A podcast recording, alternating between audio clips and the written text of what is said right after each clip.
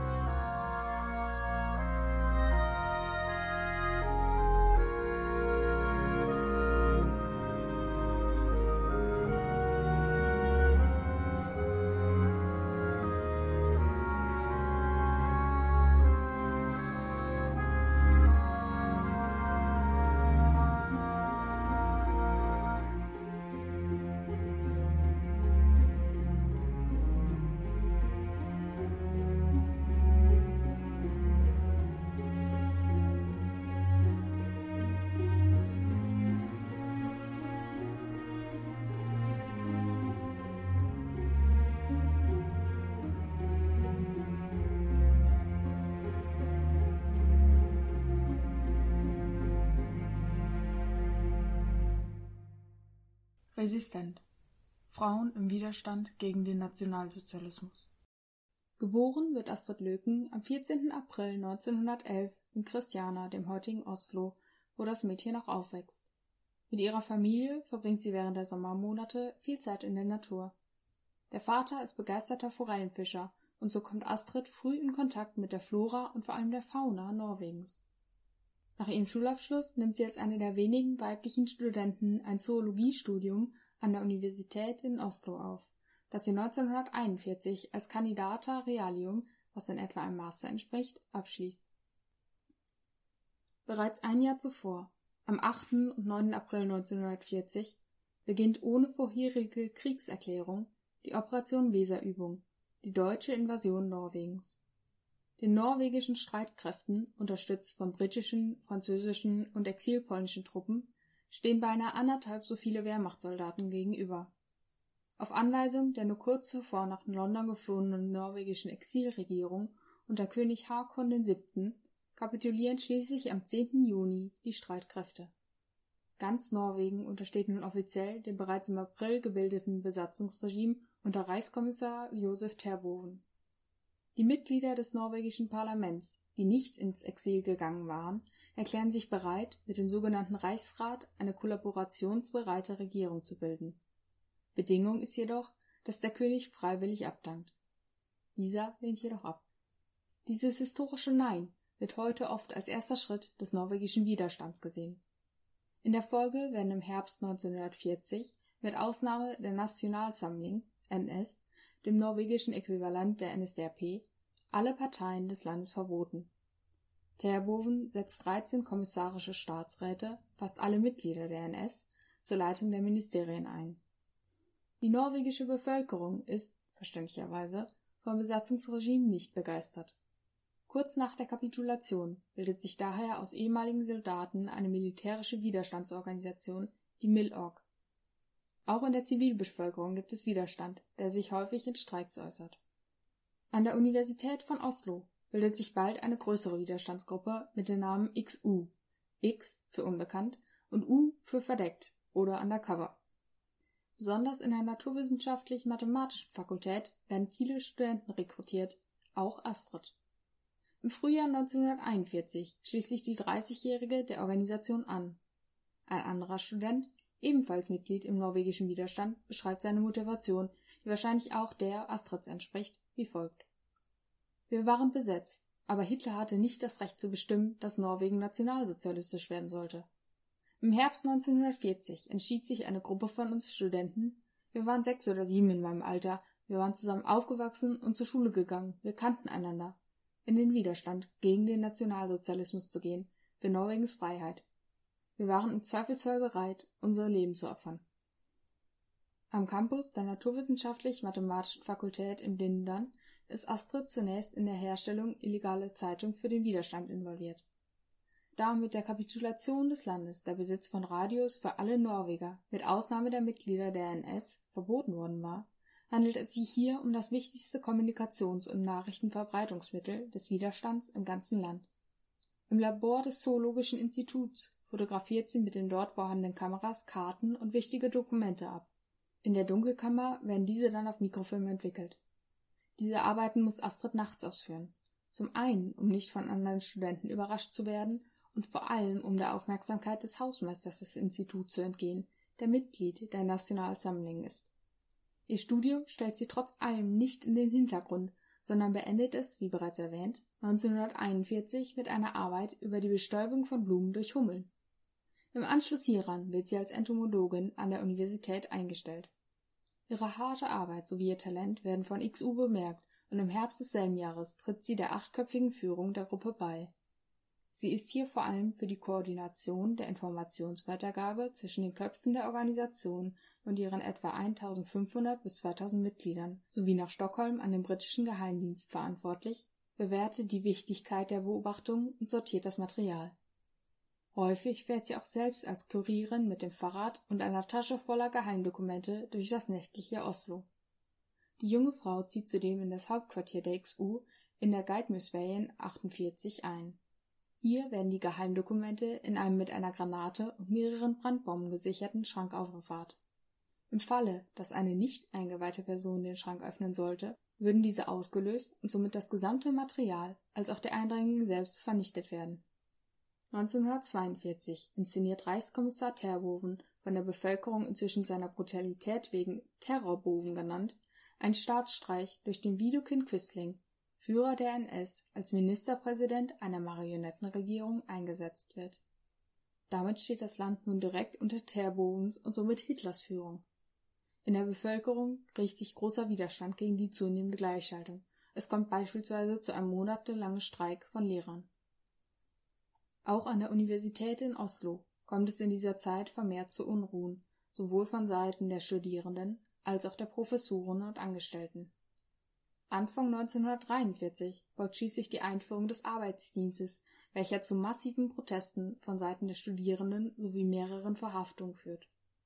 Erst durch die Einmischung des Universitätsrektors kann eine Einigung und der Ausschluss der Studenten vom Arbeitsdienst erreicht werden es ist aufgrund der Dimension des Streiks wahrscheinlich, dass auch Mitglieder der XU hier involviert waren. Im Sommer desselben Jahres breitet sich Astrid auf eine längere Expedition zur weiteren Erforschung und Beobachtung von Hummeln auf die Hardangervidda, eine Hochebene in Südnorwegen und vor allem militärisches Sperrgebiet, vor. Der Antrag auf die Genehmigung der Reise wird von den Behörden in Oslo als so heikel angesehen, dass Josef Terboven persönlich ihn bestätigen muss. Die verschiedenen anderen Genehmigungen werden schließlich ebenfalls erteilt. Am 1. Juli 1943 zieht sie so als einziger Gast die Pension Lisette in Eidfjord, einige Kilometer von der Hochebene entfernt, allerdings nahe des Fossil Hotels, im Quartier der Deutschen, gelegen. Während der knapp anderthalb Monate ihres Aufenthalts auf der Hardangervidda leistet sie wertvolle Feldarbeit in der Hummelforschung und fotografiert neben den Insekten zusätzlich auch deutsche Truppen, Straßen, Brücken und das ganze Gelände, also alles, was den Alliierten nähere Informationen über die Aktivitäten der Deutschen sowie für Lufttransporte in die Gegend geben könnte. Astrid sagt später selbst aus, ich konnte mein Doppelleben tatsächlich unbeschwert führen.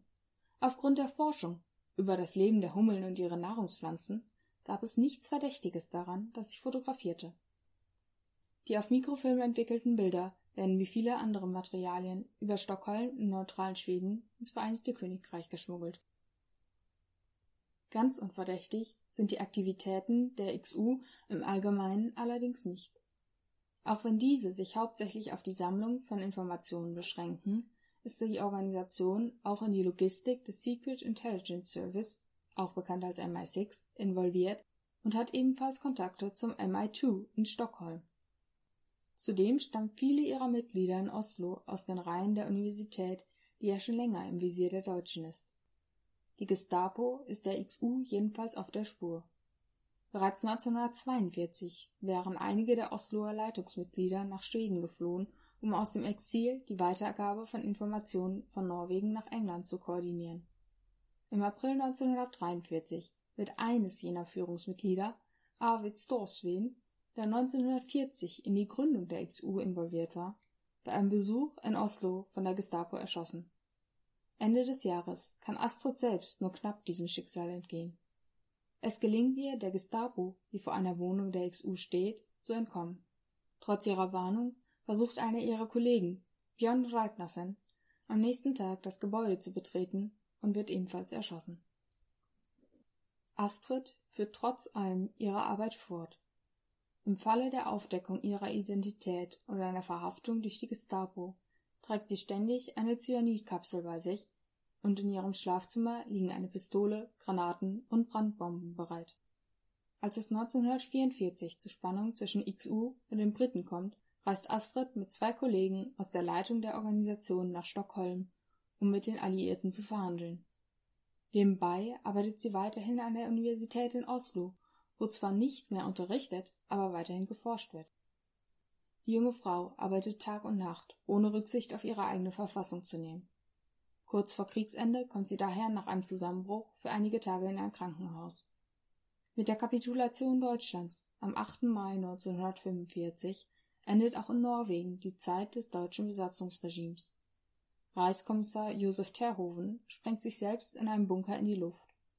Der 1942 von ihm eingesetzte norwegische Ministerpräsident Vidkun Quisling von der National Samling wurde noch im Mai 1945 verhaftet, wegen Verrat und weiterer Verbrechen für schuldig befunden und schließlich im Oktober hingerichtet. 1946 ging Astrid für anderthalb Jahre in die USA, um am Michigan State College und an einer Forschungsstation in Utah ihren Hummelforschungen fortzusetzen. Möglich gemacht hatte dies ein Stipendium der American Association of University Women. In einem Artikel des Lansing State Journals vom Oktober 1946 wird bereits in groben Zügen von ihrer Arbeit im Widerstand berichtet. Der Artikel endet mit einem Zitat von ihr. Wir haben den Krieg beendet. Wir sollten nach vorne denken, nicht an die Vergangenheit. Während dieser Zeit schloss Astrid auch ihre Dissertation über Hummeln ab. In die Arbeit flossen auch ihre Forschungsergebnisse von ihrem Aufenthalt an der Hardangervidda 1943 ein. Von 1949 bis zu ihrer Pensionierung 1979 war sie am Zoologischen Museum der Universität Bergen tätig. Sie spielte hier eine zentrale Rolle im Aufbau der entomologischen Sammlung des Museums. Zudem war sie ein sehr aktives und engagiertes Mitglied der norwegischen Entomologischen Vereinigung, der sie bereits 1941 als erste Frau beigetreten war. Nach 1979 ging Astrid zurück an die Osloer Universität und war dort noch bis 1990 als wissenschaftliche Mitarbeiterin tätig. Während ihrer Forschungskarriere verfasste Astrid über 50 wissenschaftliche Arbeiten zu Hummeln und stechenden Wespen. Zu ihrer Arbeit bei XU schwieg sie, wie viele andere Mitglieder des norwegischen Widerstands, lange. Erst zu Ende ihres Lebens hin gab sie mehrere Interviews und wirkte an verschiedenen Büchern zum norwegischen Widerstand mit. Viele ihrer ehemaligen wissenschaftlichen Kollegen erfuhren erst zu diesem Zeitpunkt von Astrids Rolle im Widerstand und dass ihr unermüdliches Arbeiten während der Besatzungszeit sich nicht ausschließlich auf ihre Begeisterung für ihre Forschung zurückführen ließ. Astrid Löken starb am 19.01.2008 im Alter von 96 Jahren in Oslo. Die XU war in ihrer Organisation und Geheimhaltung so geschickt, dass sie kaum Spuren hinterließ. Nach Kriegsende stellte sich heraus, dass die Gestapo nur wenige Informationen zu Größe, Verbreitung, Aktivität und Mitgliedern der Gruppe hatte. Bis etwa 1980 war die Existenz von XU vom norwegischen Staat geheim gehalten die Mitglieder zur Verschwiegenheit verpflichtet wurden. Personen, die aufgrund dieses Schweigegebots nach Kriegsende wegen ihrer Tätigkeiten zwischen 1940 und 1945 verurteilt wurden, wurden rehabilitiert und bis 2006 schließlich beinahe alle die Organisation betreffenden Dokumente der Öffentlichkeit zugänglich gemacht. Die Pension Lisette in Eidfjord sowie das Fosli Hotel nahebei stehen übrigens immer noch.